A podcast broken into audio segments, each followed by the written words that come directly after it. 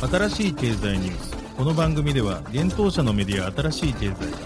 ブロックチェーン仮想通貨フィンテックに関する日々のニュース解説を平日毎日音声コンテンツでお届けしています。そして新しい経済ではブロックチェーン仮想通貨に関するニュース解説記事やインタビュー記事学習記事などのたくさんのコンテンツを掲載しております。ぜひ新しいひらがな経済漢字で検索してメディアもチェックしてください。そして LINE 公式アカウントではメディアの更新情報を配信しております。LINE 公式アカウントにもぜひご登録ください。この番組は株式会社フィナンシェの提供でお送りします。フィナンシェはスポーツチームやエンタメプロジェクト、DAO などのトークンを購入して支援ができる新しいクラウドファンディングサービスです。サッカー J リーグ、野球、バスケなどのプロスポーツチームをはじめ映画やアイドル、インフルエンサーなど100以上のプロジェクトのトークンがフィナンシェで購入できます。さらにトークン購入者はプロジェクトに応じたキャンペーン参加や NFT などの特典も。ぜひ iOS や Android でフィナンシェのスマホアプリを入れて新たな応援体験を味わってください。あなたの夢がみんなの財産になるフィナンシェ。現当社新しい経済編集部の武田です。大塚です。高橋です。はい、本日から高橋がラジオの収録メンバーに加わります。本日よりよろしくお願いいたします。それでは本日は12月の1日、今日のニュースいきましょう。日本初 NFT ファイプロトコルの iUnify、グミクリプトスやコインチェックらから約2.5億円調達。ブロック子会社の TBD、Web5 の定義を明確化、商標登録は中止に。テレグラムが DEX やウォレット開発化、FTX 崩壊受け。ファイナンス、日本からの新規ユーザー登録停止に。アニモカブランズ20億ドル規模のメタバース NFT ファンド設立へ報道。暗号資産取引所エクシアデジタルアセット旧ラストルーツに行政処分、業務停止改善命令。アメリカ DTCC ホールセール市場への CBDC 導入効果を検証。欧州投資銀行が約143億円分のデジタル再発行、ゴールドマンサックスのプラットフォーム上で、IBM らの海運業界向けブロックチェーン貿易プラットフォームトレードレンズプロジェクト終了へ。フォビとドミニカ国とトロンら提携、国家トークンドミニカコイン DMC 発行へ。一つ目のニュースいきます。日本初 NFT ファイプロトコルの UnUnify、グミクリプトスやコインチェックらから約2.5億円調達というニュースです。NFT レンディングプロトコルを開発する UnUnify プロトコルがシードラウンドで150万ドル、約2.5億円調達したことを12月1日に発表しました。このシードラウンドはグミクリプトスキャピタルが主導し、コインチェック、ハイパーリズム、MZWeb3 ファンド、アリーバスタジオ、 gumi グループが参加しています。UnUnify はコスモスエコシステム上の内部 NFT マーケットプレイスを通じて効率的な NFT レンディングを提供するためのレイヤーワンブロックチェーンプロトコルです。2021年第4四半期に開発を開始し、2022年5月にメインネットが立ち上げられました。テストネットには2万人以上が参加し、大手バリデータ8社と連携したといいます。なお、同プロトコルは日本人若手起業家である木村優氏が創業し、現在はシンガポールを拠点に活動しています。UnUnify は実需データを用いて計算された独自の NFT 評価アルゴリズムを作成する NFTFi プラットフォームであると同時に、ユーザーが借りた資産に対して自動的に DeFi 利回りを生成できるようにするプロトコルだといいます。リリースによれば UnUnify の技術は機関投資家に拡張可能で、NFT 評価オラクルとして他のプラットフォームが外部に実装可能とのことです。ちなみに木村優氏は UnUnify の真の有用性は独自の評価アルゴリズムによる NFTFi 機能と当社のチェーン間利回りアグリゲーターとの組み合わせですとリリースで伝えています。なお今回調達した資金はロードマップに沿った継続的な開発とスケーラビリティに活用し、当面はプロダクトのリリースとプロダクトマーケットフィット PMF の実現に注力していくとしています。 gumi Cryptos Capital のマネージングパートナーであるルイ・チャン氏は NFT は重要な資産クラスとなったため、多くのプロジェクトが NFT を中心とした融資エコシステムを構築しようとしています。しかし NFT の特殊性から流動性が低いと有資資金の回収が困難な状況に陥ります。不況時にはこれがボトルネックになります。UnUnify は価格発見機能を内蔵したマーケットプレイスインフラで構成されており、初期段階から流動性を確保することが可能です。UnUnify は NFT ファイという巨大な市場にチャンスをもたらすことができると確信していますとリリースで説明しました。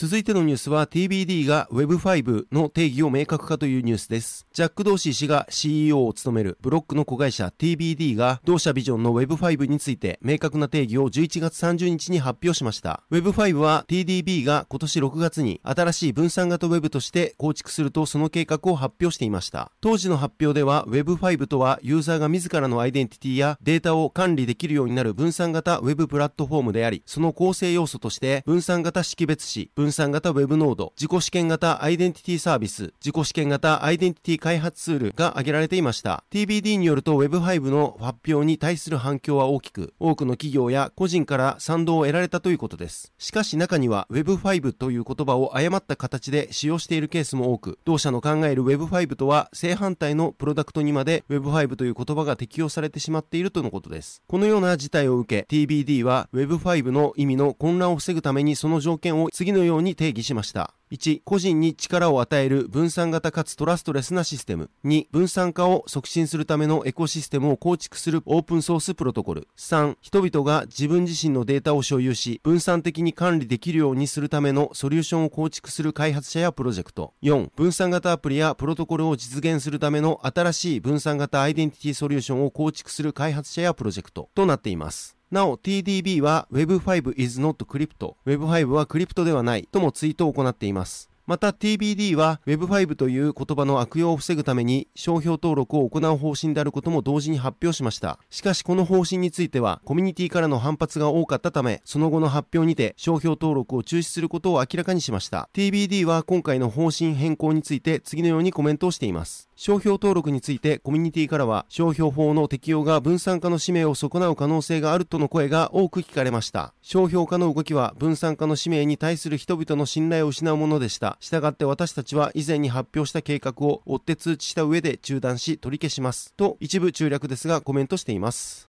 続いてのニュースいきます。テレグラムが DEX やウォレット開発かというニュースです。メッセージングプラットフォームのテレグラム創設者兼 CEO であるパベル・デュロフ氏がノンカストディアルウォレットと分散型取引所 DEX の開発を始めると12月1日にツイートしました。パベル氏はブロックチェーン市場は非中央集権の約束のもとに構築されてきましたが結局は一部の人に集中しその力を乱用するようになりましたとツイートしました。このことからテレグラムがノンカストディアルウォレットと DEX の開発を始めようと考えたきっかけは暗号資産取引所 FTX の経営破綻の影響と考えられます。さらに同氏は解決策は明確です。ブロックチェーンベースのプロジェクトはそのルーツである分散化に立ち返るべきです。暗号資産のユーザーは DEX とノンカストディアルウォレットに利用を切り替えるべきですと伝えています。同氏はテレグラムの次の取り組みについて何百万人もの人々が暗号資産を安全に取引、保管できるようノンカストディアルウォレットや分散型取引所などの分散型ツール一式を構築することです。そうすることで現在の過剰な中央集権化によって引き起こされた過ちを修正できますと示しています。なお、ノンカストディアルウォレットとは、取引所やサービス提供企業といった中央管理組織ではなく、ユーザー自身がウォレットの秘密鍵を管理するセルフカストディ形式のウォレットのことです。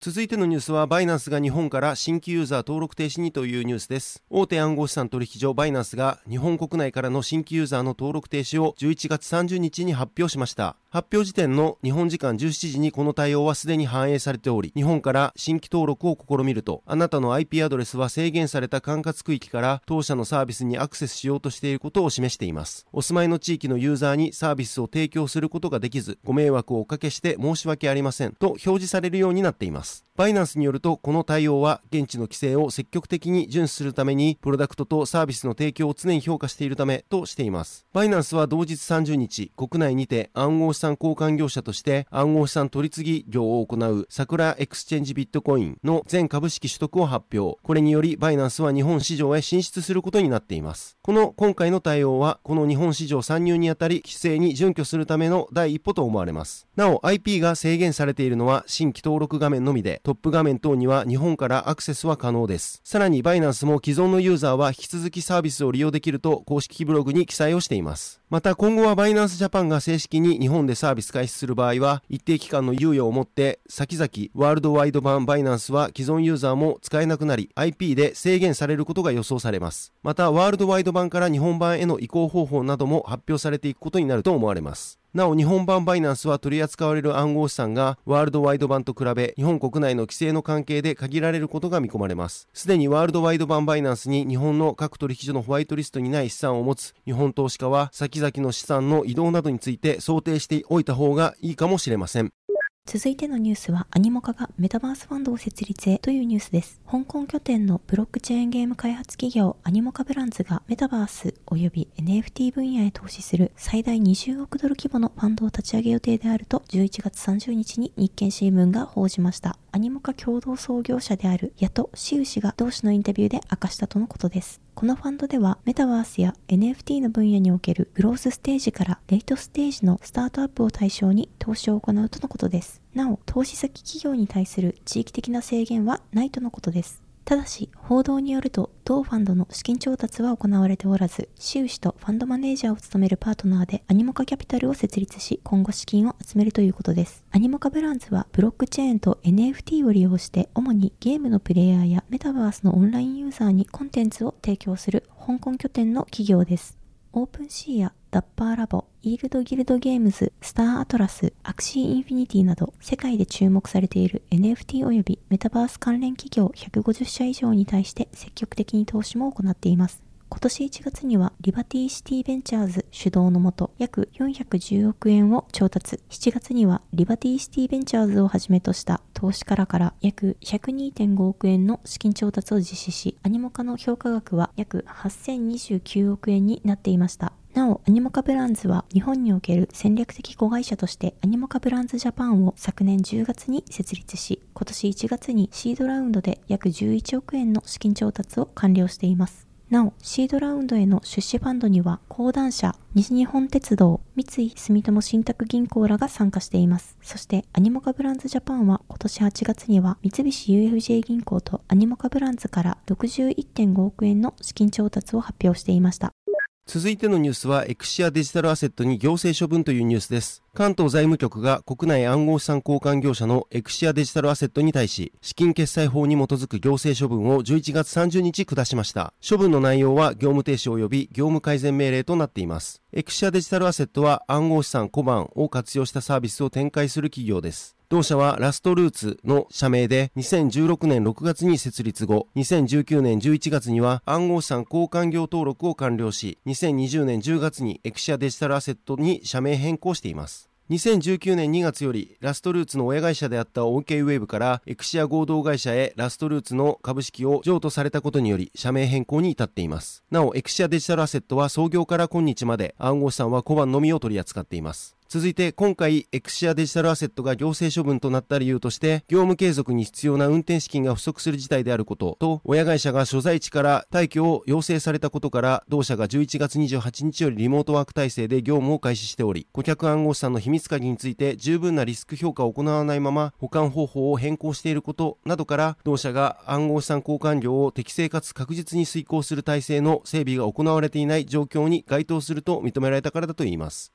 なお関東財務局によるとエクシアデジタルアセットは外部からの資金支援を得るべく交渉しているものの現時点において具体的な資金確保の見通しは立っていないといいます。また同社に対して11月及び12月の資金繰りの実績及び予定を示すよう求めたところ入出金の発生見込みを明確に把握できていないことが確認されたということです。そしてこのことは同社が外部ベンダーに委託している暗号資産交換業者にかかる取引システムの開発保守運用及び自宅暗号資産の管理について支払いができなかった場合取引システムの継続に支障が生ずる可能性があり利用者の金銭暗号資産の分別管理等利用者保護のために必要な措置が行われない恐れがあると説明がされています。そしてエクシアデジタルアセットへの業務停止命令は12月1日から12月31日までの期間です。その間は暗号資産交換業に関する業務と利用者から財産を受け入れる業務を停止することが命じられています。ただしこの期間は暗号資産交換業を適正かつ確実に遂行する体制を維持するための具体的な体制の整備が図られ、その状況が当局において確認される場合には、それまでの間と付け加えられています。また暗号資産交換業に関する業務については預かり資産の管理及び利用者の決済取引等当局が個別に認めたものを除くとも記載があります。業務改善命令については、利用者の正確な把握及び利用者から預かった資産の正確な把握を行うこと、利用者から預かった資産について保全を図るとと。もに、会社財産を不当に飛翔する行為を行わないこと、利用者間における公平に配慮しつつ、利用者の保護に万全の措置を講じること、利用者の資産保全について利用者への周知徹底を適切に行うとともに、利用者への適切な対応に配慮すること。の4つが挙げられています。また、これら対応について業務改善計画を12月6日までに書面で提出することと、業務改善計画の実施完了までの間、1ヶ月ごとの進捗、実施状況を翌月10日までに書面で報告することが義務付けられています。そして、純資産の額、預金残高、日時の資金繰り状況、分別管理必要額、金銭信託残高、コールドウォレット残高については、初回報告日を12月1日として、当面の間は翌日12時までに日時で報告することが命じられています。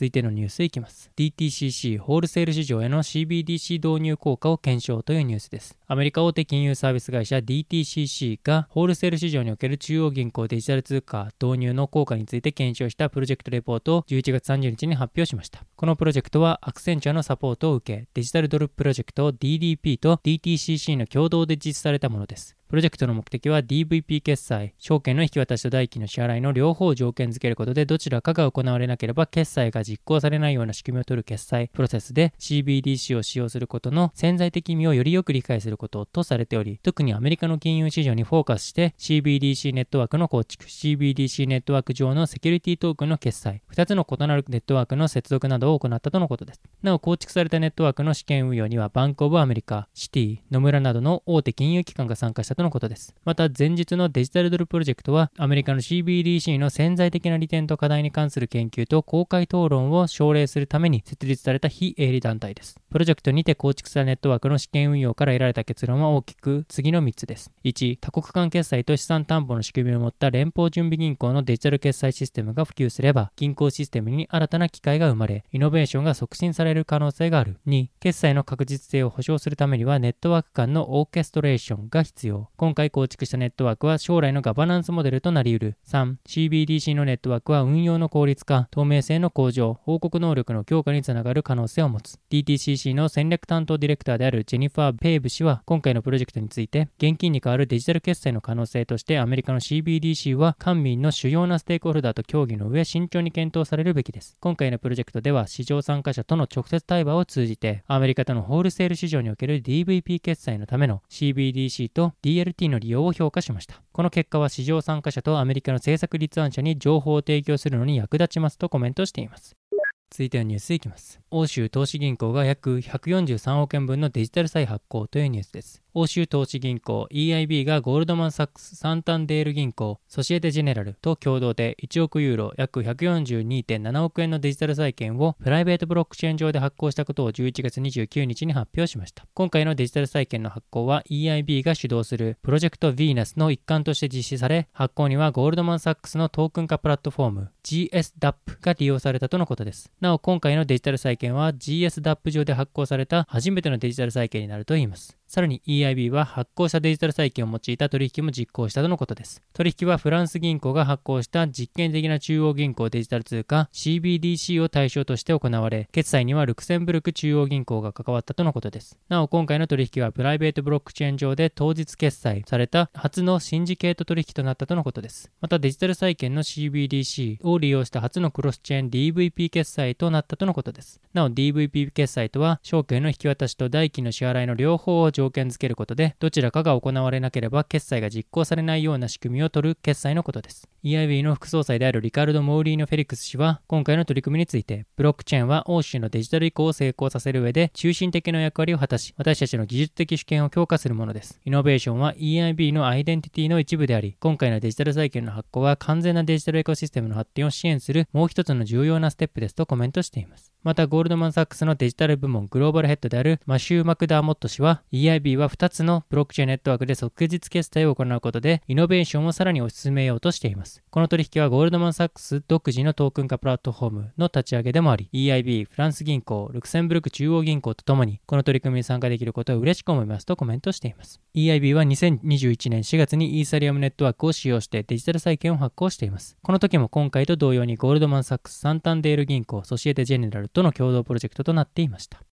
続いてのニュースはトレードレンズがプロジェクト終了へというニュースです。デンマークの海運会社マースクが海運業界向けのブロックチェーン貿易サプライチェーンプラットフォームトレードレンズのプロジェクト終了決定を11月29日に発表しました。来年の第一四半期の終わりまでにプラットフォームはオフラインになるということです。マースクのビジネスプラットフォーム部門責任者であるローテム・ハーシコ氏はトレードレンズはオープンで中立的な業界プラットフォームとしてグローバルなサプライチェーンのデジタル化を飛躍させるという大胆なビジョンのもとに設立されました。残念ながら私たちは実行可能なプラットフォームの開発には成功しましたが、グローバルにおいて業界コラボレーションの必要性は見出せませんでした。その結果、トレードレンズは独立したビジネスとして業務を継続し、財務的な期待に応えるために必要な商業的な実行可能性のレベルに達しないということになりました。とリリースで伝えています。トレードレンズはマースクと IBM が共同で開発したプラットフォームです。エンタープライズ向けブロックチェーンであるハイパーレッジャーファブリックを元にした IBM ブロックチェーンプラットフォームを利用して開発がされています。今年9月にはアメリカ金融大手シティグループがトレードレンズを利用して初のペーパーレスによる貿易金融取引の試験運用を完了していました。その試験運用ではトレードレンズ活用により書類処理のリードタイムを大幅に短縮することでサプライチェーンの効率を向上させる技術の有効性を実証したといいます。主にはブロックチェーンを活用した電子船に証券 EBL で作成された信用上 LC により20から25日と予想された書類処理の時間は10日間短縮されたということです。また書類作成、郵便料金、港湾使用料、輸送に関わるコストも削減されたと報告がされていました。続いてのニュースは、フォビがドミニカ国トロン DMC ラボと提携というニュースです。グローバルに暗号資産取引所を展開するフォビがドミニカ国とパブリックブロックチェーンのトロン DMC ラボと提携したと11月29日発表しました。なお、ドミニカ国はドミニカ共和国とは別国のカリブ海に位置する人口約7万人の島国です。この提携により、ドミニカ国政府認可のもと、ドミニカ国の国家トークンであるドミニカコイン及びデジタル ID の発行を目指すとのことです。ドミニカコインが発行されれば、国家から正式に認証された暗号資産の提供は世界初の事例になるとのことです。ドミニカコインはトロンの TRC20 基準のトークンとしてフォビの IEO プラットフォームフォビプライムで発行予定です。また、ローンチ後は P2P ファイル転送プロトコルであるビットトレントチェーンプロトコルを開始、イーサリアム及び大手暗号資産取引所のバイナンス提供の BNB スマートチェーンとのクロスチェーンインタラクションをサポートしていくとのことです。また、合わせて発表されているドミニカ国デジタル ID は、フォビでの本人確認にも活用でき、さらにフォビの既存ユーザーもドミニカ国のデジタル ID を取得できるとのことです。さらに、ユーザーはこのデジタル ID をトロンネットワークに転送し、ソウルバンドトークンを生成できる予定で、そのソウルバンドトークン所有者はメタバース上のドミニカ国のデジタル市民権を取得できるとのことです。なお、デジタル ID の正式証明書の発行には、ペットユーザーによる住所登録や必要な手数料の支払いが必要だとのことです。なお、フォビプライムではトークン保有者に対し、ドミニカコインとドミニカデジタル ID のエアドロップの実施を予定しているとのことです。ドミニカ国は今年10月12日、トロンを国家指定のブロックチェーンプラットフォームに採用、ドミニカコインの開発、発行を進めることを発表していました。なお、フォビは今回の提携を将来的に Web3 とメタバースの主要なプレイヤーを目指す同社にとってグローバル開発戦略における最初の重要なステップになるとしています。はい、本日のニュースは以上となります。そして昨日も連日公開させていただいております、音声レポ B ダッシュクリプト2022フォールのコンテンツを出させていただいております。今回は実践 IEO、その準備から実施後までです。登壇者にはコインチェックの天羽健介氏、ビットフライヤーの金光碧氏、琉球フットボールクラブの倉林啓士郎氏、ハッシュポートの吉田世博氏、そしてモデレーターに、ユノキアカウンティングパートナーズのユノキ陽介氏が登壇をしています。こちら記事から音声聞けるようになっておりますので、ぜひ合わせてお聞きください。はい、このように私たち新しい経済編集部では、ブロックチェーン暗号資産に関するニュースを平日毎日ラジオで配信をしております。本日ご紹介したニュース、コンテンツなどはすべてサイトの方に上がっております。ぜひサイトの方も見に来てください。新しいひらがな、経済、漢字で検索して見に来ていただければと思います。それでは本日はありがとうございました。ありがとうございました。ありがとうございました。